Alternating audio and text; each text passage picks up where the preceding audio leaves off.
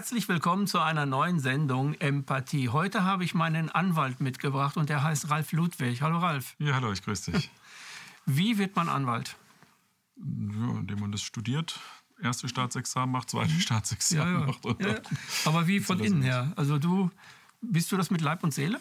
Ja, nee, das, das bin ich schon. Also ähm, wo, wobei man das möglicherweise unterscheiden muss. Also ich bin, bin schon immer politisch interessiert gewesen und politisch engagiert gewesen, ähm, habe dann ähm, irgendwann mal für einen Verlag gearbeitet. Das, das war dann die Entscheidung. Ich bin dann halt, wir sind dann halt häufiger abgemahnt worden und dann habe ich gedacht, na das ist ja spannend, was der Anwalt dort macht. Das kann ich doch auch und ähm, wollte dann einfach auch noch eine Berufsausbildung machen, habe dann angefangen zu studieren und habe dann eben Jura studiert tatsächlich, weil es mich interessiert hat und weil ich, weil ich vor allen Dingen eben ähm, Systeme und auch den Staat verstehen wollte. Das war war schon auch meine Herangehensweise. Und das hört sich gut an. Also Staat versteht. Verstehst du ihn heute, den Staat? Naja, ähm, verstehen kann man den Staat, glaube ich, nicht. Also äh, Staat ist ja ein Macht- oder ein Herrschaftsinstrument. Ähm, und äh, man kann, hat bessere Einblicke oder auch vielleicht bessere Möglichkeiten, sich zu wehren, wenn man, wenn man Recht verstanden hat oder wenn man Recht studiert hat. Aber ähm, so richtig verstehen, das ist ja ein sehr, sehr dynamisches Gebilde. Also Staat besteht ja aus viel mehr als nur aus, sage ich jetzt mal, aus einer Regierung oder aus, den, mhm. aus der Bevölkerung, sondern es ist ja sehr dynamisch und sehr, ähm, ja, sehr heterogen. Und verstehen kann man das, glaube ich, nicht. Ich glaube, dazu hätte ich dann auch wahrscheinlich eher Soziologie studieren sollen, um noch dichter dran zu kommen. Mhm. Ähm, aber ähm, ich habe also viel Soziologie nebenbei gemacht. Mhm. Du bist eines der bekanntesten Gesichter von Querdenken. Einer der Anwälte, du bist bei Klagepaten, du machst, machst sehr, sehr viel, hältst sehr viele Reden und ähm, mal sagst sehr interessante Dinge. Du hast äh, zum Beispiel jetzt ähm, eine Rede gehalten, ich glaube, äh, bei diesem Bus, den Bodo Schiffmann, äh, wo Bodo Schiffmann da immer durch Deutschland fährt wo du ähm, die neuen Grundgesetze, die eingeschränkt wurden, wo du das mal auf den Punkt gebracht hast, was Infektionen sind und dass man anhand von diesem Begriff, den der Staat oder den die Regierung benutzt, das eigentlich kippen könnte. Hast du das so salopp gesagt oder hast du, hast du das gesagt, weil du irgendwie spürst, da kann man was machen? Naja, es ist ja, es ist ja meine Erfahrung. Also ich sage immer wieder, ähm, ich bin Rechtswissenschaftler und Rechtswissenschaft ist eine präzise Wissenschaft. Das heißt also, Rechtswissenschaft ist letztlich auch eine Sprachwissenschaft. Also wir arbeiten ja viel mit Sprache und Sprache ist halt sehr präzise. Und das ähm, ist ja das, was jetzt in der Zeit seit März verloren gegangen ist. Im, seit März, ähm, da ist halt eine Angst aufgekommen äh, und aufgrund dieser Angst werden Maßnahmen ergriffen, werden Verordnungen geschrieben, werden auch Gesetze geschrieben, die eben genau diese Präzision vermissen lassen. Ähm, und äh, es war eben im, im Wesentlichen öffentlichen Jahr war ja seit März alles so, auch wie äh, schon Verfassungsrechtler gesagt haben, ein Verordnungsregime. Das heißt also, mhm. es ist die, die heftigsten Eingriffe, die es seit dem Zweiten Weltkrieg, ähm, überhaupt Grundrechtseingriffe, die es gegeben hat, sind über Verordnungen und nicht über Gesetze geregelt worden. Ähm, das hat ja auch der, der Ferdinand Kirchhoff zum Beispiel gesagt, der ehemalige Vizepräsident des Bundesverfassungsgerichts. Äh, und ähm, Verordnungen sind meistens nicht präzise. Also das Interessanteste zum Beispiel an diesem Gesetz, ähm, was jetzt gemacht wurde, also diesem, ich weiß nicht genau, wie es heißt, drittes Infektionsschutzgesetz ja. oder mhm. drittes Gesetz zum Schutz der Bevölkerung, glaube ich, heißt es, was da gemacht wurde, ist, dass ja gesagt wurde, in den Verordnungen, die es ja weiterhin gibt, muss in Zukunft oder diese Verordnungen müssen in Zukunft ähnlich wie ein Gesetz begründet werden. Das heißt also, sonst hat man ja im Hinterzimmer mehr oder weniger diese Verordnung gemacht. Wir wussten überhaupt nicht, was da passiert, warum das passiert, sondern das ist ja in irgendeinem Ministerium oder einer Staatskanzlei äh, quasi äh, ausgeknobelt worden. Was sind die nächsten Maßnahmen, die wir machen? Da gab es dann immer noch eine Besprechung mit der Kanzlerin äh, oder auch nicht. Äh, und ähm, wir wussten letztlich gar nicht, was sind eigentlich die Gründe, warum das Ganze passiert. Im Gesetzgebungsverfahren ist es anders. Da werden halt immer die Gründe genannt, warum der Gesetzgeber was macht. Der muss halt die Zwecke auch beschreiben. Warum mache ich eigentlich irgendwas? Und das war bei mhm. den Verordnungen nicht. Und jetzt steht im Gesetz, in dem 28a ist es, glaube ich, steht drin, dass diese Verordnungen, die gemacht werden aufgrund ähm, der, ähm, Infektionsschutz, des Infektionsschutzes, der erforderlich sei, ähm, dass die begründet werden müssen. Und das heißt, wir Juristen können erstmal nachlesen, warum machen die das eigentlich? Und das ist für uns relativ wichtig, weil, ähm, wie gesagt, es muss präzise sein. Wir müssen nachvollziehbar äh, oder nachvollziehen können, warum passiert das und was ist der Zweck, der damit erreicht werden soll? Also warum sollen in Innenstädten auf einmal die Menschen Masken tragen? Was ist der Zweck? Was ist der Sinn, der dahinter steht? Weil nur dann können wir es ja auch juristisch überprüfen. Also wir brauchen ja, damit der Staat eingreifen darf, was er tut, er greift ja in unsere Grundrechte ein. Ich sage das immer normalerweise, mhm. wir sind frei geboren. Äh, unser Grundrecht gibt uns nicht Rechte, sondern unser Grundrecht ähm, besagt, unter welchen Bedingungen unsere Rechte eingeschränkt werden dürfen. Ne? Also grundsätzlich sind wir freie Menschen und ähm, wir haben sogenannte Abwehrrechte. Das heißt, der Staat darf eigentlich nicht in unsere Freiheit eingreifen, nur unter bestimmten Bedingungen. Das ist quasi der Gesellschaftsvertrag, den wir geschlossen haben. Und ähm, da gibt es halt bestimmte Regeln, wie der Staat eingreifen darf. Die galten bis Februar 2020. Seit Februar 2020 oder seit März 2020 gelten sie nicht mehr so, wie ich sie kenne. Deswegen mhm. bin ich mhm. halt auch aktiv geworden. Aber grundsätzlich ähm, muss der Staat sehr präzise beschreiben, unter welchen Bedingungen er welche Maßnahmen machen kann. Und da kommen wir dann halt wieder zu, der, zu dem Begriff der Infektion.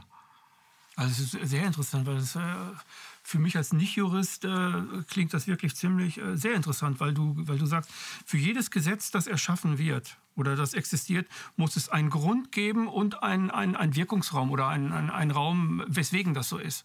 Ne? Genau. Genau, der Staat darf. Der, der, man darf nicht einfach Gesetze erlassen und nicht sagen, warum, weshalb, wie, wofür. Ach, ich mache das einfach. Genau, genau. Wenn der, wenn der Staat jetzt der Auffassung wäre, zum Beispiel, dass ähm, es ja besser wäre, wenn wir alle ab 22 Uhr zu Hause sind, ähm, weil dann meinetwegen weniger Polizei ähm, oder der Staat kommt auf die Idee, es gäbe weniger ähm, Verbrechen oder Raubüberfälle, meinetwegen, mhm. wenn alle Menschen ab 22 Uhr zu Hause sind. und dann macht er ein Gesetz und sagt, alle Menschen müssen ab sofort um 22 Uhr zu Hause sein. Dann muss er das begründen. Er muss sagen, warum er das macht. Und dann wird das natürlich an unseren Grundrechten äh, überprüft. Das heißt also, darf der Staat in meine Handlungsfreiheit, nämlich mich auch nach 22 Uhr draußen zu bewegen, eingreifen oder nicht. Und es muss halt ähm, zumindest vergleichbare oder noch stärkere Rechte geben, die dem Staat das überhaupt ermöglichen, meine Handlungsfreiheit jetzt eben nach 22 Uhr nicht die, äh, die Wohnung zu verlassen, einzuschränken. Mhm. Und ähm, das ist jetzt aktuell eben das Infektionsschutzgesetz, was mehr oder weniger herangezogen wird wird, um alles Mögliche ähm, zu rechtfertigen. Und da sieht man ja auch, dass die Gerichte teilweise genau da dann eben dem, den Staat die Grenzen aufzeigen, wo sie dann eben sagen, naja, äh, der Kirchhoff hat es, glaube ich, auch formuliert, warum gibt es eigentlich ein Alkoholverbot? Also warum soll man ab 23 Uhr kein Alkohol verkaufen? Was ist der Sinn? Ne, oder warum wir sind ja jetzt auch viele äh, Masken, ähm, Maskenpflichten in der Innenstadt gekippt worden, wo die Gerichte gesagt haben, was soll der Sinn sein, äh, unter freiem Himmel in einem innenstädtischen Bereich eine Maske zu tragen? Warum? Staat, erklär mir das. Und wenn du mir das nicht erklärst, darfst du das nicht. Und das ist eigentlich ja der normale, der normale Weg. Wenn der Staat, also, ein Gesetz, also wenn die Regierung oder, oder das Parlament oder wer auch immer ein Gesetz macht und das Gesetz ist, äh, wird als null und nichtig äh, so anerkannt, wie du das gerade sagst, also es gibt keinen Grund, keine Begründung, äh, was ist denn dann mit dem Gesetz, wenn das weiter besteht? Dann muss der Richter klagen oder wer, wer, macht dann, dass das Gesetz wieder weggeht? Nee, wir haben unterschiedliche Möglichkeiten. Also zunächst einmal muss ich selber klagen. Es gibt in dem Sinne keine Popularklage. Es gibt in manchen Ländern. Also ich als Bürger muss alleine klagen jetzt, ne? Genau, du musst mhm. erstmal sagen, hier ist meine Freiheit eingegriffen. Entweder durch das Gesetz direkt, mhm. dass du sagst, dieses Gesetz als solches gilt nicht. Bei Verordnungen, wie wir es bisher hatten oder wie wir es auch weiterhin haben werden, kannst du einen sogenannten Normkontrollantrag stellen. Das heißt also, du kannst feststellen lassen, ob diese, diese Verordnung rechtmäßig ist oder nicht. Ähm, eine rechtswidrige Verordnung ist nichtig. Das heißt also, die Verordnung muss zum einen ihrem Gesetz entsprechen und sie muss zum anderen auch verfassungsgemäß sein. Ähm, das haben wir bisher bei keiner einzigen äh, Verordnung übrigens überprüft. Ne? Keine einzige Verordnung ist bisher auf die Frage, ob sie recht oder verfassungsmäßig ist, überprüft worden, sondern wir machen nur Eilverfahren und die Gerichte sagen, ähm, mehr oder weniger äh, in der Art, in der, in der schnellen Form, wie wir prüfen, scheint es rechtmäßig zu sein. Aber ob das so ist, ist nicht klar. Und jetzt gibt es ja auch einige Gerichte, wie zum Beispiel das Amtsgericht in Dortmund, das ja gesagt hat, dass die Verordnungen als solche nicht rechtmäßig zustande gekommen sind, weil die Generalklausel, die es früher im Infektionsschutzgesetz gab, dafür nicht ausreichend ist. Und weil jetzt mehr und mehr Gerichte das gesagt haben und gesagt haben, man darf nicht dauerhaft auf eine Generalklausel so einschneidende Maßnahmen machen, wie sie in Deutschland gemacht worden sind über die Verordnungen. Ähm, deswegen ist jetzt auch das Gesetz und diese 28a geschaffen worden. Weil also die Kritik wurde lauter und es wurde mhm. gesagt, dass ähm, wir im Prinzip mit rechtswidrigen Verordnungen die ganze Zeit operieren und wir brauchen eine rechtliche Grundlage dafür. Also die haben sich quasi abgesichert jetzt. Also die wollten sich mit dem neuen absichern, damit das mit den Verordnungen nicht mehr so ist, dass es nicht mehr so schwammig ist. Nägel ja, mit Köppen machen. Ja, genau. Sie müssen, also das ist ja, ähm, es geisterte jetzt ja auch mal so durch die Medien das sogenannte Wesentlichkeitsprinzip. Wesentliche Entscheidungen muss der Gesetzgeber selber treffen. Das heißt also, der Gesetzgeber darf im Prinzip nicht sagen, ähm, wenn ähm, eine Infektionslage ist, dann dürfen die Behörden alles machen. So sinngemäß stand das im 28, im alten 28, steht immer noch im 28 Infektionsschutzgesetz, äh, also eine Generalklausel. Ne? So sinngemäß eine Generalklausel zur Abwehr von Infektionen dürfen die zuständigen Behörden machen, was sie wollen. So. Das ist eine Generalklausel.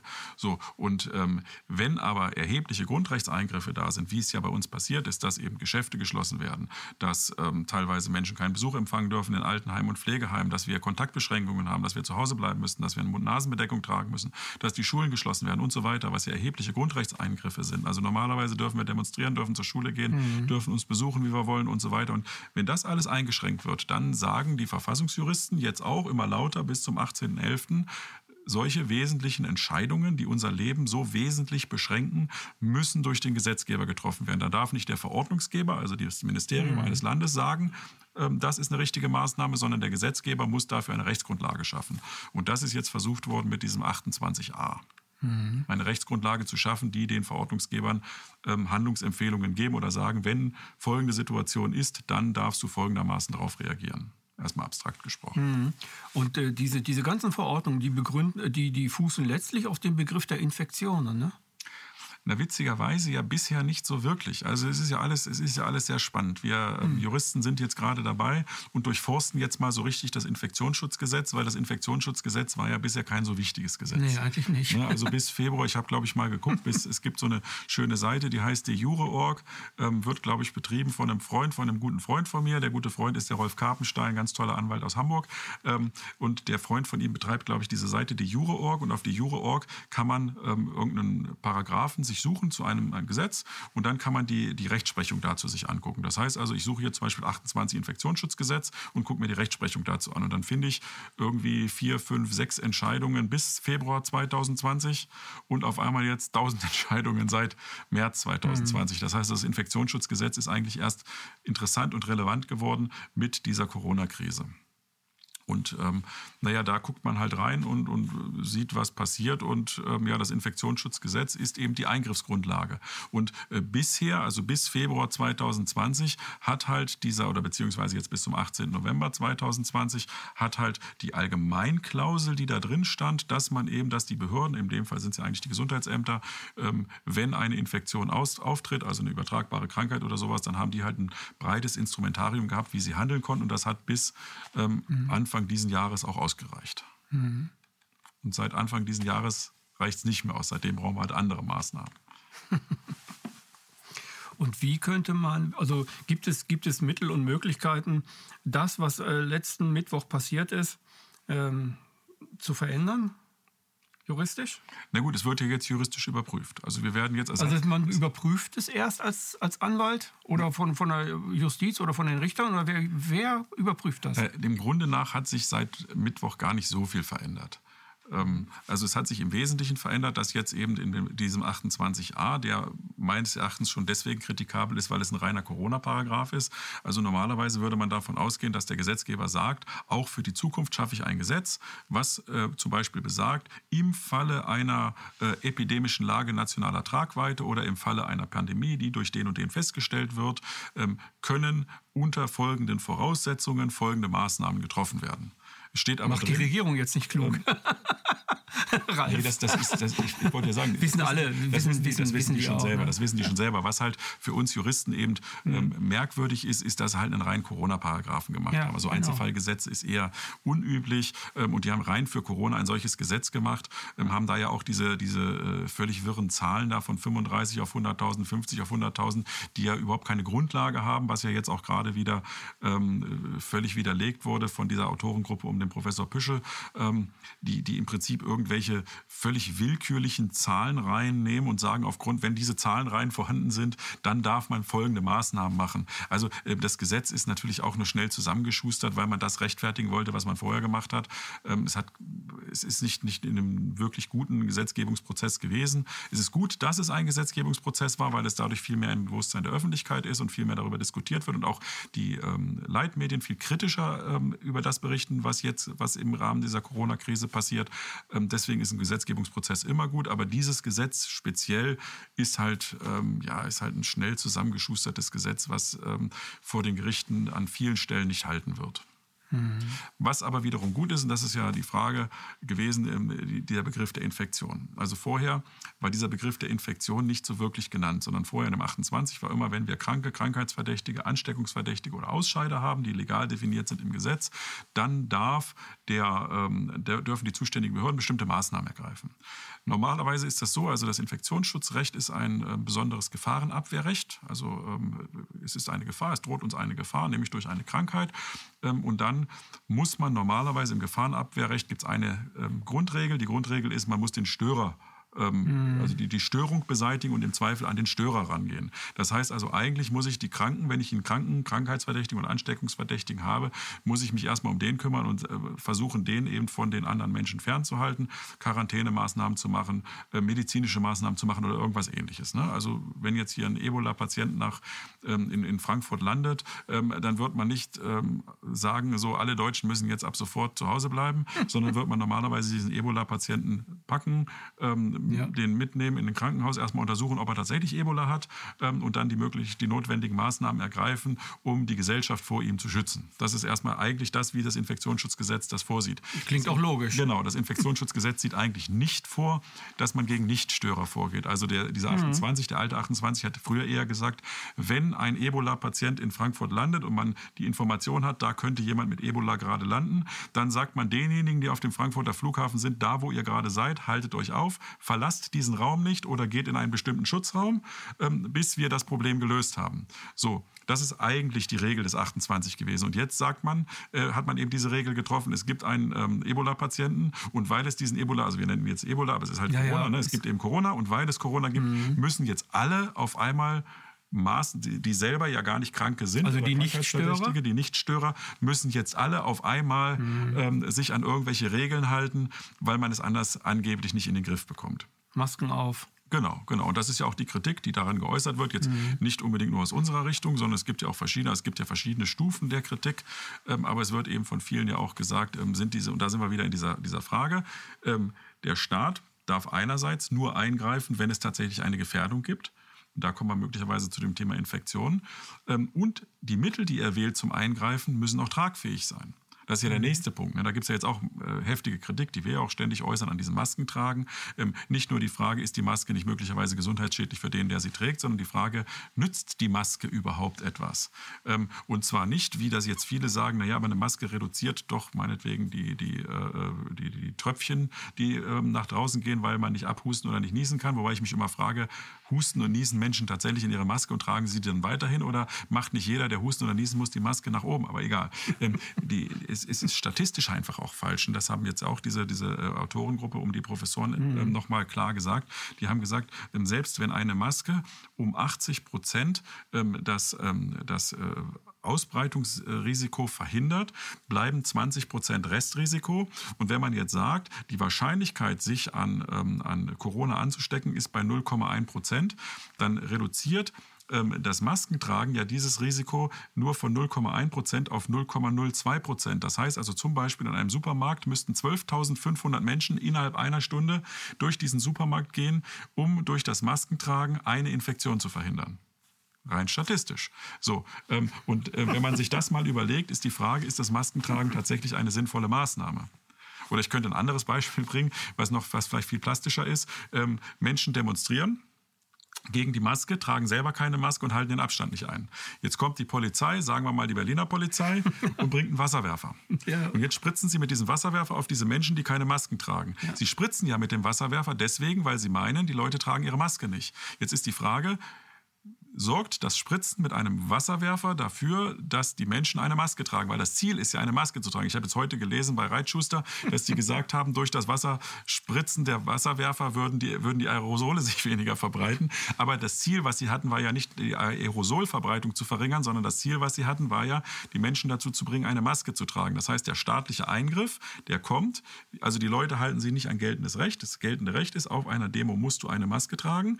Und jetzt kommt der Staat und sagt, um die Menschen dazu dazu zu bringen, dieses geltende Recht einzuhalten, spritzen wir mit einem Wasserwerfer auf diese Menschen. Wenn ich beim RKI nachlese, dass eine durchfeuchtete Maske sofort abgenommen werden muss, bedeutet das doch, dass durch das Wasserwerferspritzen auch noch diejenigen, die doch eine Maske getragen haben auf der Demonstration, genau. die sie jetzt abnehmen müssen, weil sie feucht geworden ist. Das heißt, also es ist kontraproduktiv. Ne? Oder die Polizisten kommen und schieben die Leute zusammen mit der Begründung, sie halten nicht 1,50 Meter Abstand.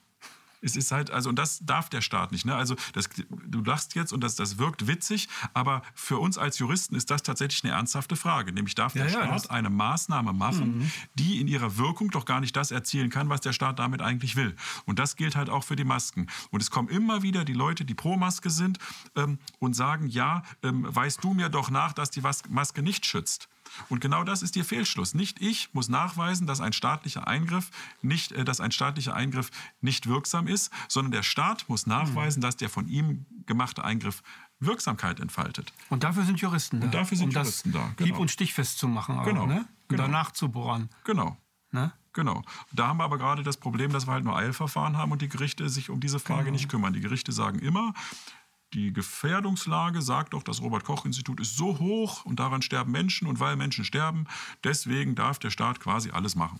So, das ist immer wieder die gleiche Ausgabe. Wir gehen später in Hauptsacheverfahren, das dauert aber. Also ich habe jetzt zum Beispiel mhm. im März habe ich ein Hauptsacheverfahren eingeleitet gegen die erste Corona-Verordnung in Sachsen. Und da habe ich am 10. Juni mündlichen Termin, nächsten Jahres, 10. Juni ja, ja. nächsten Jahres. Also, ähm, und wenn die dann rausfinden, das muss man sich mal vorstellen, wenn die dann am 10. Juni rausfinden, dass alle Maßnahmen, was sehr wahrscheinlich so sein wird, dass alle Maßnahmen der ersten Corona-Verordnung in Sachsen rechtswidrig waren, ähm, weil wenn man die jetzt nämlich zum Beispiel am 928a misst, haben wir ja am 1 ähm, im März, das war März, Ende äh, März, Anfang April mhm. 2020, überhaupt nicht die 35 auf 100.000 überschritten. Das heißt, wir waren ja drunter. Das heißt, ja. selbst wenn wir diesen Maßstab jetzt anlegen an diese erste Corona-Verordnung, war ja alles falsch alle Maßnahmen, die sie getroffen haben, hätten sie nicht treffen müssen, weil es die Zahlen ja schon damals gar nicht hergegeben. Und dann kann man sie in Regress nehmen, ne? Also sie sind ja schadensersatzpflichtig oder was? Nee, das sind, Können sie ja nicht bezahlen, aber...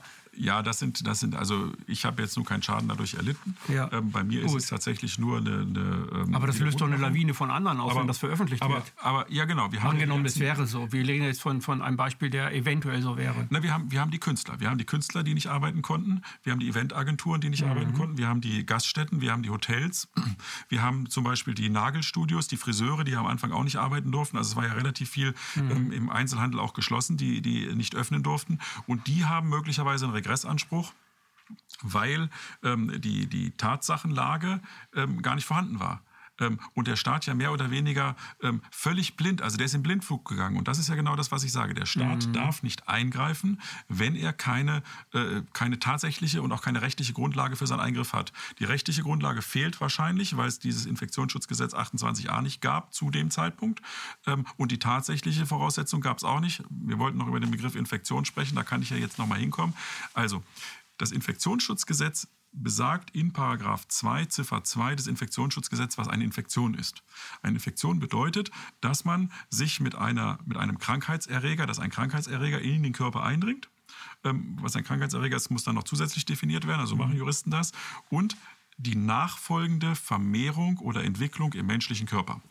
Das ist eine Infektion. Das heißt also nicht nur ein Krankheitserreger kommt, wie der Professor Drosten 2014 noch selber in einem Interview gesagt hat, es kommt nicht mal ein Virus mal eben an meiner Nasenschleimhaut vorbei und meine körpereigene Immunabwehr ähm, zerstört dieses Virus, sondern es muss ein Virus in meinen Körper eindringen, also es heißt Agens in, ähm, mhm. in der juristischen Sprache oder wissenschaftlichen Sprachgebrauch, muss in meinen Körper eindringen und dieses Agens muss A, muss es ein vermehrungsfähiges Agens sein. Mhm. Das heißt, also, es muss von vornherein als solches, das, was in meinen Körper eindringt, muss vermehrungsfähig sein und es muss sich nachfolgend, nachdem es eingedrungen ist, in meinem Körper entwickeln oder vermehren. Dann habe ich eine Infektion. Das ist erstmal die Legaldefinition einer Infektion. So, wir arbeiten hier aber nur mit PCR-Tests. So, PCR-Test ist ja so die eierlegende Wollmilchsau der Virologie. Ja. Ähm, ist sicherlich, ähm, um festzustellen, dass da irgendein Agens ähm, mal vorhanden war, nicht das Falsche. Ähm, das sagt ja auch der, der Erfinder dieses PCR-Tests. Aber ähm, egal, mit welcher wissenschaftlichen Literatur du dich befasst, ähm, Niemand sagt, dass ein PCR-Test in der Lage wäre, eine Infektion nachzuweisen, weil dieser PCR-Test ja nur eine Sequenz ähm, einer ähm, RNA ähm, eines Agens nachweist. Also ein ganz, ganz kleines, mhm. mini, mini kleines Stückchen und sagt, okay, und das wird ja dann über diese verschiedenen Zyklen ganz häufig verdoppelt, bis wir mehr oder weniger sagen können, okay, dieses Agens ist oder dieses, dieses ähm, Sequenz einer RNA ist folgendem Virus zuzuordnen. Damit sagt man aber nur, dass dieses Virus irgendwann mal im Körper war. Also da sind wir wieder bei Professor Drosten, der das 2014 noch selber gesagt hat. Virus kommt auf die Nasenschleimhaut, unsere Körperabwehr zerstört dieses Virus ähm, und ähm, vier Tage später später mache ich einen PCR-Test und stelle fest, da ist eine Sequenz dieses Virus, dann weiß ich zwar, dass dieses Virus in meinem Körper war, ähm, weiß aber weder, ob es ansteckend war, noch ob es, ähm, äh, noch ob es sich vermehrt hat, also ob, wie, wie die sogenannte Virenlast ist in meinem Körper. Das kann man nämlich damit nicht nachweisen. Und damit haben wir keine Infektion. Jetzt steht er aber im Infektionsschutzgesetz, ähm, in diesem Paragraphen 28a Absatz 3 ist das, ich sage mal 2 gesagt, das war falsch, ist 3, ähm, steht eben drin, dass es eben Maßnahmen, die, die Härte der Maßnahmen richtet sich nach der Zahl der Infizierten. So, da wir ja aber keine Infizierten haben, jedenfalls nicht nachgewiesen Infizierte, sondern nur Testpositive nach diesem PCR-Test, wo ja auch ähm, im Übrigen jetzt die Bayerische Landesärztekammer, habe ich jetzt auch gerade wieder ein Dokument gefunden, die hat schon im Oktober gesagt, ähm, dass es, ähm, dass ähm, bei ähm, Zyklen von mehr als 35, also mehr als 35 Zyklen. Waren das nicht 25? Nee, nee, das, 35? Also es, es gibt unterschiedliche Gut. Zahlen, aber die Landesärztekammer mhm. ähm, in Bayern sagt, bei mehr als 35 Zyklen ist eine Infektion mhm. unwahrscheinlich unwahrscheinlich ist schon äh, im wissenschaftlichen Bereich. Also im, Unfassbar im, im, unmöglich. Geht genau, gar nicht. Ist, genau, ist, ist, ist quasi unmöglich. Ähm, Herr Drosten, Professor Drosten sagt das selber in der RKI. RKI verweist auf eine Studie von Drosten. Mhm. Ähm, das RKI selber sagt, wir haben noch nicht bei eigenen Studien bei mehr als 30 Zyklen äh, Infektiosität nachweisen können. Und es gibt andere, zum Beispiel CDC, äh, das war ja dieser New York Times Bericht, die sagen mehr als 25 Zyklen, dass das was du sagtest. Mhm. So, der CDC ist das amerikanische, das amerikanische RKI quasi, genau. Ja. Center for Disease Control in Amerika, mhm. genau. Ähm, und ähm, das heißt also, wir haben nur in Anführungszeichen Fallpositive ähm, die wir haben. Und wir müssten im Prinzip bei jedem Laborbefund müssten wir immer wissen, mit wie vielen Zyklen ist eigentlich das festgestellt worden. Mhm. So, und wenn wir über, ja. wenn wir jetzt eben nach der Landesärztekammer Bayern gehen und über 35 Zyklen haben und die schon sagen, da gibt es keine Infektiosität oder wir gehen sogar zum Robert-Koch-Institut bei mehr als 30 Zyklen, dann haben wir keine Infektiosität, haben wir keine Infizierten, sind die Maßnahmen nicht gerechtfertigt. Und das ist das, warum ich immer sage, seit dem 18. März ist die Jure die Pandemie vorbei. Weil wir arbeiten immer noch nur mit Testpositiven, mit mhm. Fallpositiven und nicht mit Infizierten.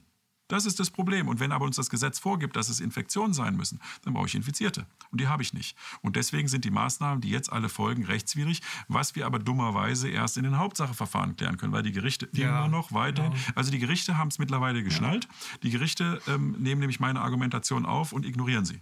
Das heißt also, die Gerichte verwenden, die ich jedenfalls mit denen ich arbeite, verwenden den Begriff Infizierte nicht mehr, mhm. weil sie wissen, dann müssten sie sich damit beschäftigen. Die nehmen jetzt wieder das, was sie schon am Anfang gemacht haben, einfach nur, aber das Robert-Koch-Institut sagt doch, es ist eine hochgefährliche Lage und wenn es eine hochgefährliche Lage ist, dann muss man doch was tun und dann gehen wir erstmal davon aus, dass die Maßnahmen richtig sind. Also der Gesetzgeber hat jetzt eigentlich den Gerichten gesagt, was sie prüfen müssen und sie prüfen es aber dennoch nicht. Ähm, das war anzunehmen, dass das passiert, aber wir, ähm, wir kommen Schritt für Schritt vorwärts. Also es gibt mittlerweile auch Richter, die sich dafür interessieren. Es gibt Richter, die auch sagen, wir werden das jetzt mal angehen und prüfen. Ähm, und für mich ist es eine Frage der Zeit, bis das erste Gericht, ähnlich wie das Berufungsgericht in Portugal, die ja quasi genau das gemacht haben. Das Berufungsgericht in Portugal hat ja auch nur gesagt, ein PCR-Test ist nicht zuverlässig, um eine Infektion weiß nicht, ob das kennst, diese, diese mhm. Entscheidung, die haben mhm. die Quarantäne ja, aufgehoben, um eine Infektion nachzuweisen. Mhm. Und wenn ich das nicht habe, gucke ich nur ins Gesetz. Ich als Richter muss mich ans Gesetz halten. Im Gesetz steht drin, ich brauche Infizierte, ich habe keine Infizierte, also muss die Maßnahme aufgehoben werden. Ähm, und genauso gehen wir Juristen jetzt auch vor. Das heißt also, wir sind ja gut vernetzt, wir vernetzen uns immer weiter ähm, und wir bringen jetzt genau diese Argumentation immer mehr in die gerichtlichen ne? Entscheidungen ne? rein. Ähm, auch die Richter müssen das erstmal verstehen. Die Richter sind ja auch verängstigt. Die denken ja auch, hier ist Das sind ja auch keine Mediziner. Ne? Die holen sich ja immer Gutachter. Ja, im Zweifel müssen sich ja einen Gutachter holen. Ja. Ne?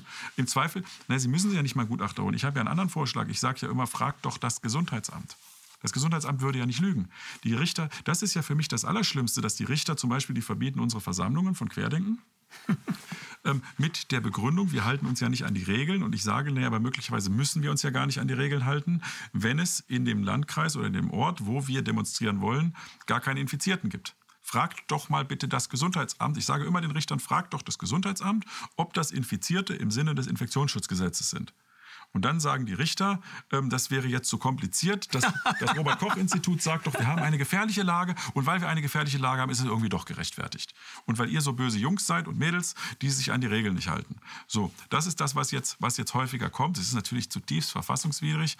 Ähm, wir haben aber mittlerweile auch Lösungswege dafür. Also gerade bei der Bustour haben wir es ja geschafft, ähm, alle unsere Versammlungen Bustour jetzt mit Bodo Schiffmann. Genau, das waren ja Bodo Schiffmann, Samuel Eckert, ja. Wolfgang Greulich und ich. Wir sind mhm. ja vier Wochen durch Deutschland ja. getourt. Ähm, und haben ja auch Verbote gekriegt für unsere Versammlung. Wir haben alle durchgeführt. Also ähm, das stimmt nicht, eine nicht. In Bonn haben wir sie nicht durchgeführt. In Bonn haben dann andere angemeldet und wir sind als Zuschauer hingegangen. War ganz spaßig. Ähm, aber es gibt halt immer Lösungen. Aber es ist alles verfassungswidrig, ist alles rechtswidrig und in den Hauptsacheverfahren greifen wir das auch alles auf und werden das alles klären. Weißt du, Ralf, wenn, äh, also das ist echt hochinteressant, was du sagst. Wenn ich mir so als Nichtjurist vorstelle, als jemand, der in die Schule gegangen ist und der Jahrgang 62 bin ich, äh, da ging das noch richtig los mit äh, nie wieder Hitler und so weiter. Und wenn ich mir vorstelle, wir haben in der Schule gelernt, dass die Verfassung alles schützt und dass es nie wiederkommt und so weiter, also dass es nie wieder irgendwelche Regierungen gibt, die Gesetze mit Füße treten oder die da irgendwas anderes draus machen. Und jetzt erlebe ich, dass das, dass das halt so ist. Und ich, äh, durch das, was du sagst, äh, mit den Richtern, merke ich, das hat sich so eingebürgert bei uns. Wir sind gar nicht mehr wach. Also da mache ich jetzt keinen Vorwurf. Den, den Richtern will ich kein, und ich will auch den Menschen keinen Vorwurf machen. Aber wir sind wir sind in so einem Dornröschenschlaf verfangen von der guten Welt, von dem nie wieder, es passiert sowieso nie wieder. Das kann ja nicht sein, mit Hitler ist, äh, der ist ja tot und damit ist alles erledigt. Und das genaue Gegenteil ist eigentlich der Fall. Wir müssen immer sehr wachsam sein. Ne? Naja, Demokratie ist nicht vom Himmel gefallen ne, und ist nicht Gott gegeben, sondern Demokratie ist erkämpft worden oder Zivil, alle, mhm. die, die, Zivil, der zivilisatorische Fortschritt, den wir haben, ist erkämpft worden. Mein Ausbilder damals, ähm, Herr ähm, Scheibel ist das, der ist, glaube ich, jetzt mittlerweile Richter am Oberlandesgericht in Oldenburg, glaube ich, äh, oder Lüneburg. In Lüneburg ist es, glaube ich, in, in Niedersachsen. Ähm, verzeiht mir, wenn ich hier was Falsches sage, aber ähm, der, der war mein Ausbilder, war ein sehr, sehr guter Ausbilder im Zivilrecht. Und da war auch eine Situation, kann ich mich erinnern, im Referendariat, ähm, da ähm, ging es darum, wir mussten Akte bearbeiten, da ging es darum, noch einen Zeugen zu hören. Und da hat dann ein Kollege von mir gesagt, ähm, ach, den Zeugen müssen wir nicht hören, das ist doch eh alles klar. Und dann sagte der Scheibel zu ihm, ist Ihnen klar, dass für das rechtliche Gehör Menschen gestorben sind? Vergessen das Sie das nie. Satz. Vergessen Sie das nie. Für das rechtliche Gehör, für die zivilisatorischen Errungenschaften, die wir haben, ja. sind Menschen gestorben. Und das hat sich bei mir auch so eingebrannt.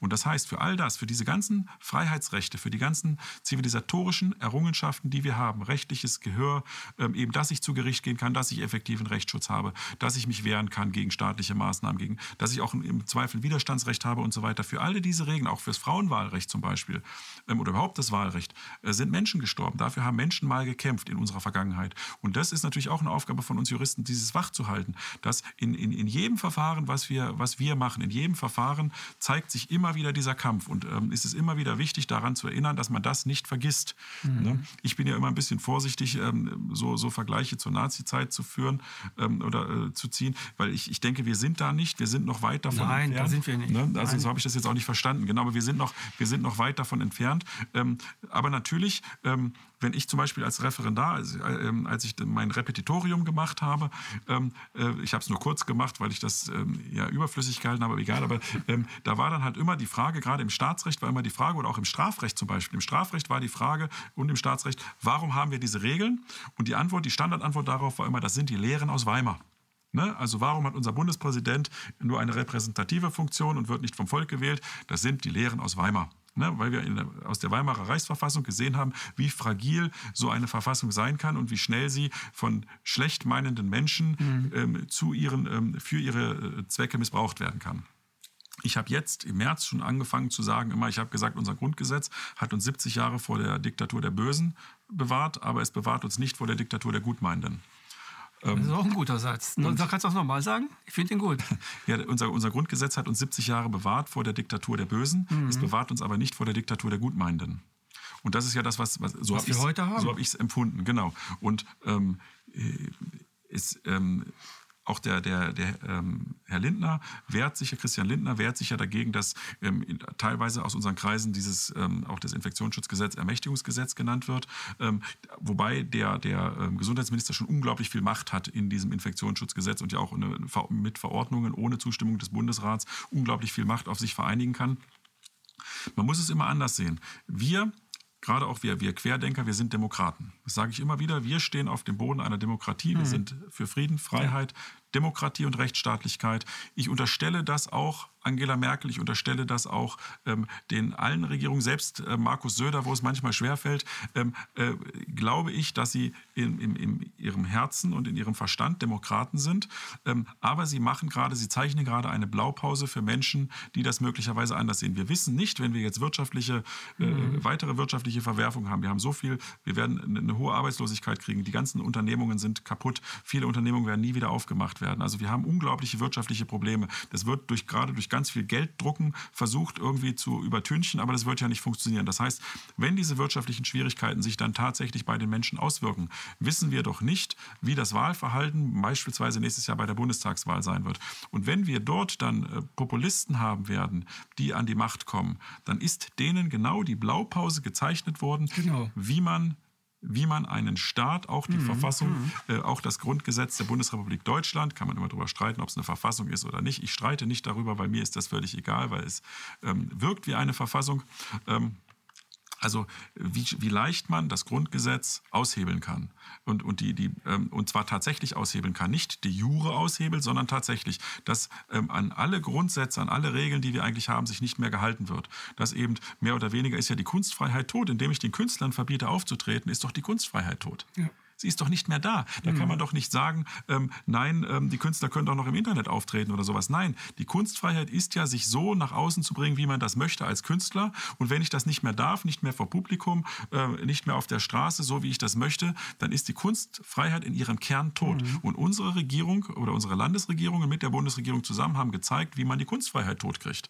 Die haben also im Prinzip, und die Richter machen mit, die Richter ja, stellen sich genau. hin und sagen, oh mein Gott, die Gefährdungslage ist doch so hoch, wie das Robert Koch Institut sagt, da ist doch das bisschen Kunstfreiheit nicht so wichtig. Ne? Und das sind ganz andere Sachen. Da ist auch die Freiheit eben zu sterben, wie man will, nicht so wichtig. Auf ja. einmal müssen alte Menschen einsam sterben, werden möglicherweise nicht mehr behandelt. Da wird ja dann sogar gesagt, wenn du keine Maske trägst, wirst du im Krankenhaus nicht behandelt. Da ist also auch die, die eigene Gesundheit nicht mehr so wichtig. Also alles, was man auf einmal unter so einen Begriff der, der Pandemie unterordnen kann und was man dann nach unten drückt, alle, alle Werte, die wir haben, sind auf einmal nichts mehr wert im Gegensatz oder im, im, äh, im, im Betracht dieses großen Wertes der Gesamtgesundheit, eine Volksgesundheit, auch so ein furchtbarer mhm. Begriff, Volksgesundheit Gesundheit, die wir aufrechterhalten müssen mit Mitteln und Maßnahmen, die wir möglicherweise selber gar nicht verstehen. Das ist ja die große Gefahr. Und deswegen stehen wir Juristen ja auch auf. Und ähm, genau da unser Grundgesetz ist nicht stabil genug, ist nicht stabil genug, eine solchen, einen solchen Angriff, sei er von innen oder von außen, auf unser demokratisches, rechtsstaatliches System abzuwehren. Das ist das, was ich als gefährlich sehe und da müssen wir was tun. Das heißt, wir kommen nicht mehr zurück in die alte Normalität. Das geht gar nicht, weil die alte Normalität genau, genau der, genau. der Ausgangspunkt war, der uns dahin ja. gebracht hat, wo wir jetzt sind. Ähm, wir müssen zwingend uns äh, Gedanken darüber machen, wie wir demokratischere, rechtsstaatlichere äh, Wege finden, wie wir, wie wir Sicherungsmechanismen noch einbauen, damit so etwas nie wieder passiert. Lass uns da gleich in die Zukunftsdebatte einsteigen, weil das, was du sagst, ist äh, brillant, finde ich. Wie kann man das hinbekommen, dass ähm, die Bösen das nicht ausnutzen? Also wie kann man es festigen, wie kann man es juristisch so hinbekommen, äh, dass das einfach nicht passiert?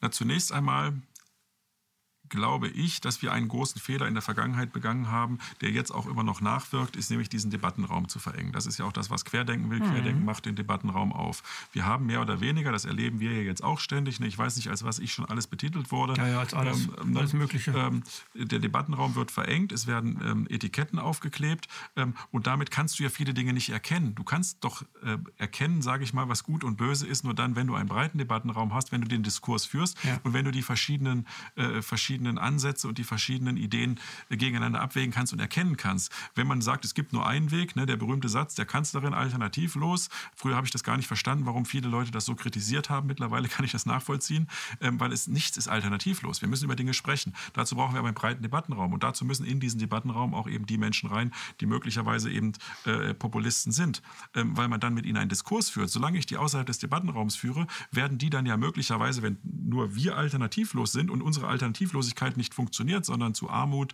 äh, zu Ausgrenzung und so weiter mhm. führt, dann kommen vielleicht möglicherweise viele Menschen auf die Idee, ja, dann wähle ich doch mal die, ähm, weil die ja vielleicht eine andere Idee haben. Genau, die bilden anfangs eine Blase, aber dann wird es dadurch richtig groß. Genau.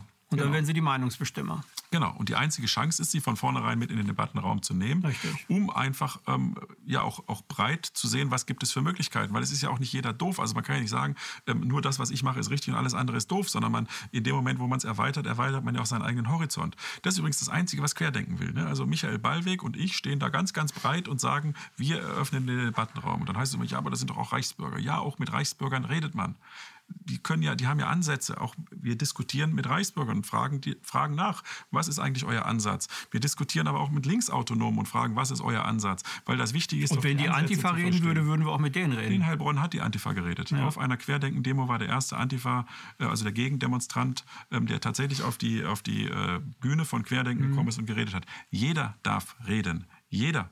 Das ist erstmal Punkt. Die, was, was wir ausgrenzen oder was wir ausschließen, ist immer Gewalt und menschenverachtende Mhm. Ja. Ideologien. Ne, da sind wir dann wieder. Also wenn, wenn irgendjemand wieder dazu kommt, zu sagen, dass man irgendeine, äh, irgendeine äh, Gruppe von Menschen ausgrenzen und möglicherweise sogar eben dann äh, töten müsste, ähm, da ist natürlich immer schon gedanklich Schluss ähm, und auch natürlich im Handeln Schluss. Ähm, Das heißt also Gewalt und Menschenverachtung, das ist das, was außen steht. Aber alles andere ist im Rahmen der Debatte möglich, muss möglich sein. Wir müssen miteinander reden. Und da sind auch abstruse Ansichten möglicherweise, die man selber, man selber sagt, oh mein Gott, hier kriege ich aber jetzt gerade ganz schöne Bauchschmerzen oder Schnappatmung. Aber man muss sich anhören und miteinander reden. Ähm, Weil der andere kann sich auch verändern. Der jetzt komische abstruse verändern. Vielleicht habe ich ja die genau, genau. Ja, genau. Man ändert sich ja dadurch. Dass, du wirst ja auch mit vielen Menschen, so wie ich auch schon im Leben geredet haben.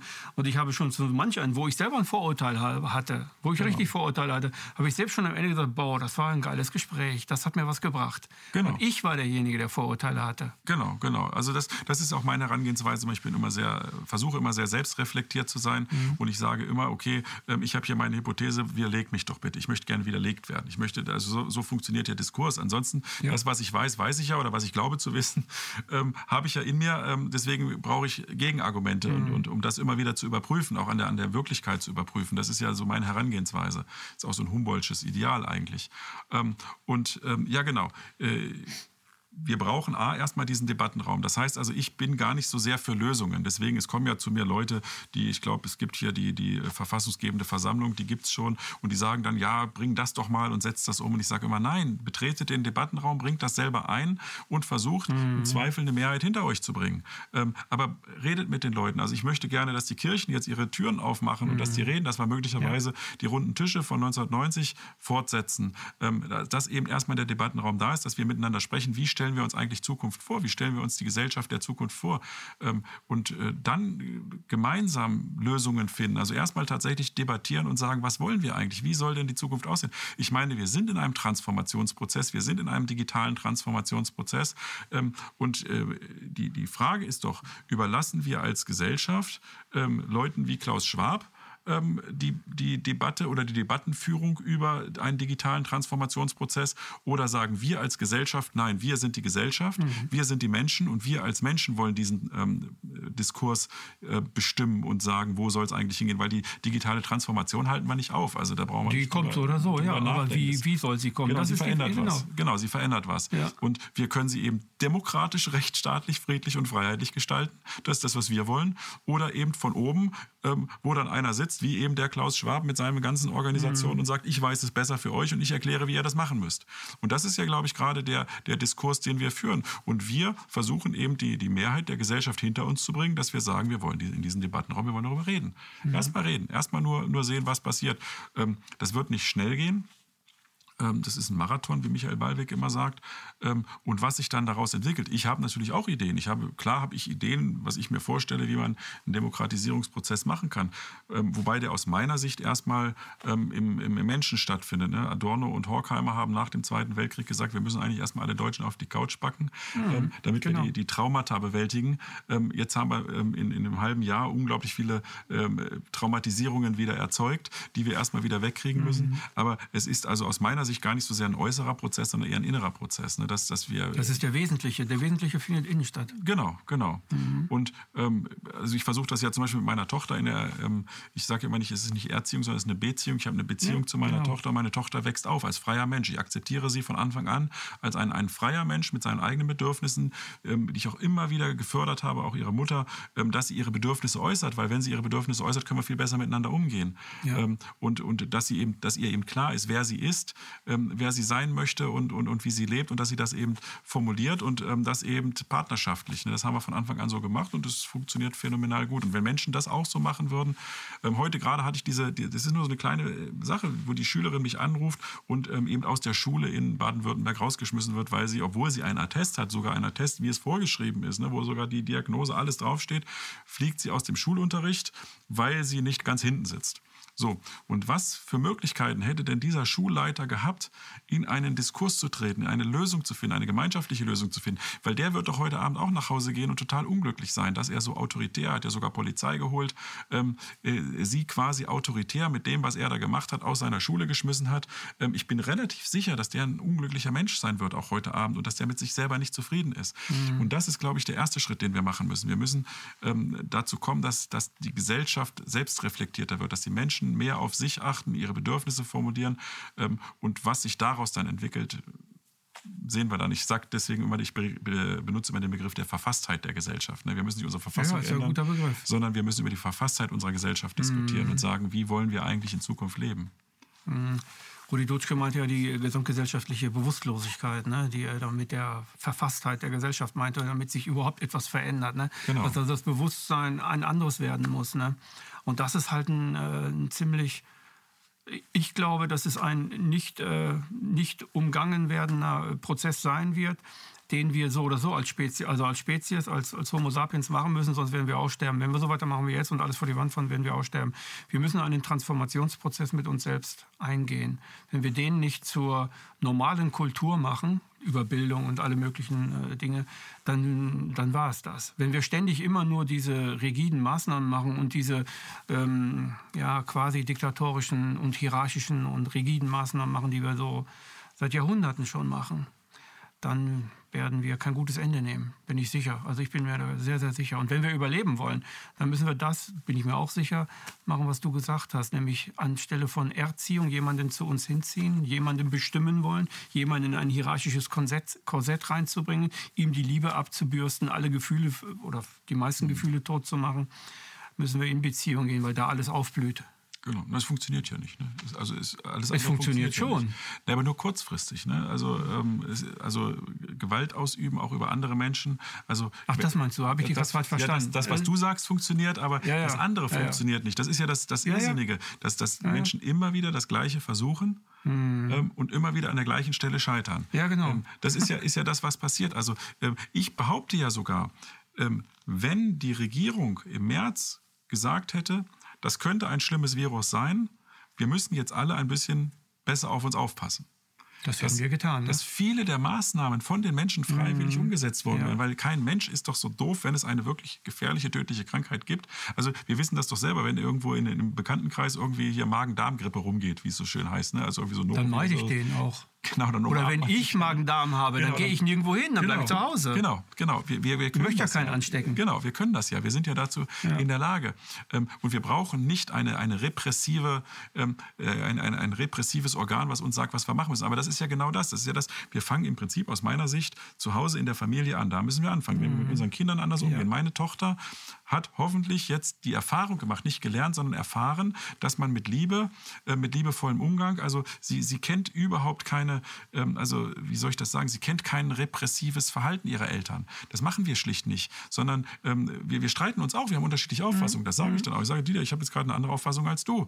Ähm, bestärke sie aber immer, dass sie an ihrer Auffassung festhält, wenn es ihre ist, dass sie nicht nur, um mir zu gefallen, davon abweicht und dann diskutieren wir das aus und dann reden wir halt miteinander und was ich halt auch immer sage, ich bin immer da, ich sage, ich, ähm, okay, du willst jetzt vielleicht gerade nicht in den Arm genommen werden, weil du dich ärgerst, aber wenn du das möchtest, ich bin da. Ich, ich bestrafe sie nicht mit Liebesentzug, ich drehe mich nicht weg. Und wenn wir ähm, mit Kindern so umgehen können, könnten wir das doch auch mit Erwachsenen. Es geht mir ja auch häufig so, ne, dass ich mich da mit irgendjemandem streite. Wenn es jetzt zum Beispiel diese 1,50 Meter Abstandsregel nicht gäbe, würde ich wahrscheinlich nach jeder Demo so ziemlich jeden Polizisten umarmen äh, und mich bedanken, dass er da war, weil ich finde, wir sind ja trotzdem als, als Menschen müssen wir doch miteinander umgehen können. Ja. Ich darf es ja nur nicht. Ich darf die ja nicht umarmen und darf ja nicht liebevoll liebevoll zu denen sein. Also mhm. liebevoll sein schon. Ich gehe ganz häufig hin und sage denen nachher, sie haben einen tollen Job gemacht und sie haben das gut gemacht, weil ich ja will, dass wir nicht ähm, irgendwie miteinander da, da im Schlechten auseinandergehen. Ähm, ich mache es natürlich häufig auch noch falsch und, und, ärgere mich dann auch abends, wenn ich dann ins Bett gehe und denke, warum habe ich das gemacht? Warum bin ich nicht anders damit umgegangen mit der Situation? Aber ich mhm. glaube, das ist es, wenn wir erstmal mit uns selber liebevoll umgehen, ähm, dann das im kleinen Bereich machen, dann ähm, passiert sowas nicht mehr. Und das ist aber der Transformationsprozess, der gerade ansteht. Ja, weil durch das, was du gerade beschrieben hast, äh, dem Umgang mit Menschen so zu pflegen, ähm, stärkt sich der sogenannte Coping-Apparat. Also die Konfliktbewältigungsstrategien werden mannigfaltiger.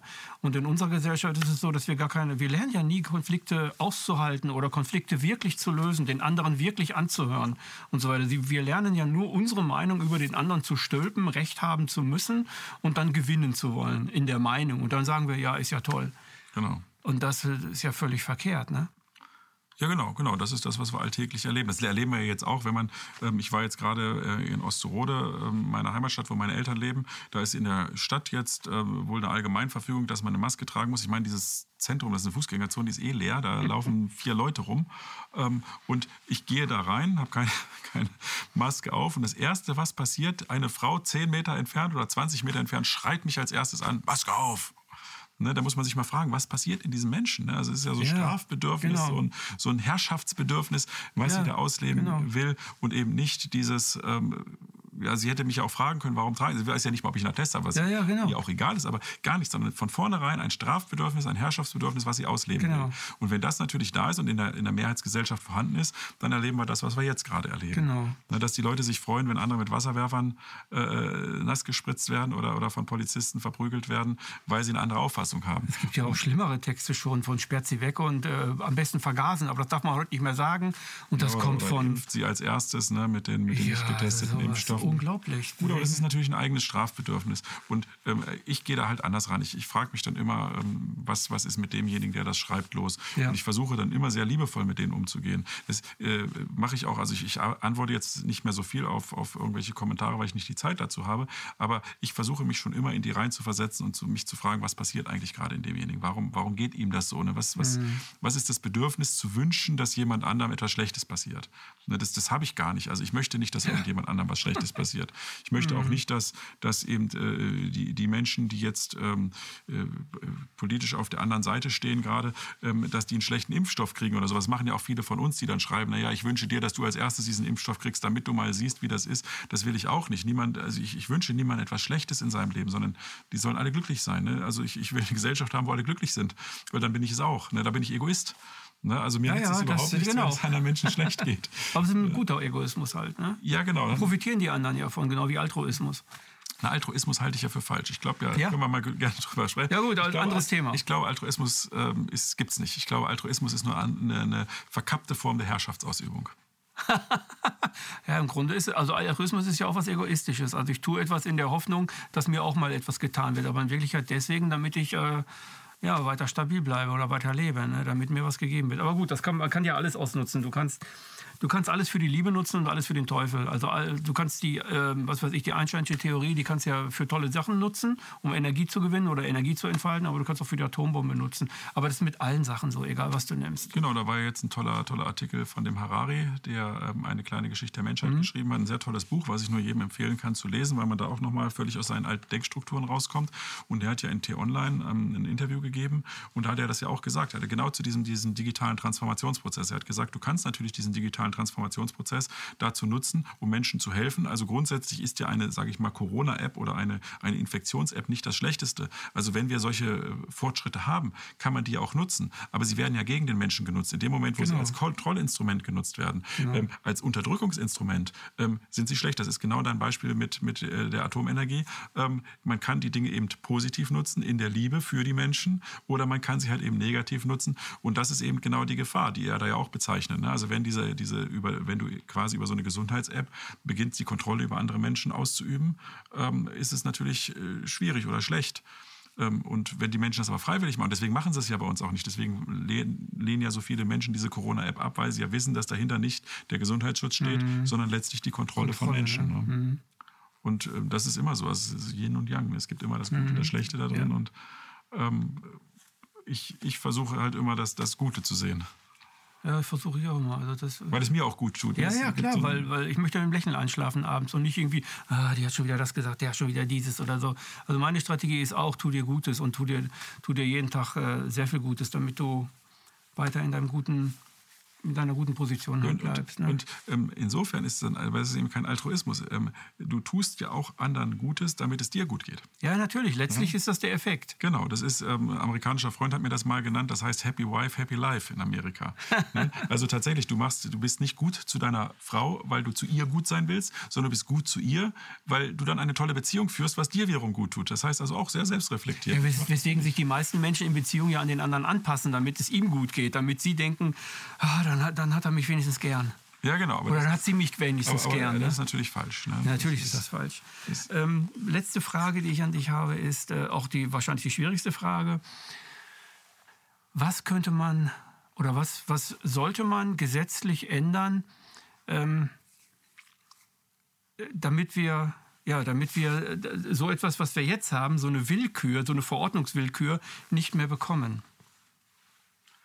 Was könnte man machen? Muss das Grundgesetz verändert werden? Braucht es da mehrere neue Gesetze? Braucht es was Neues?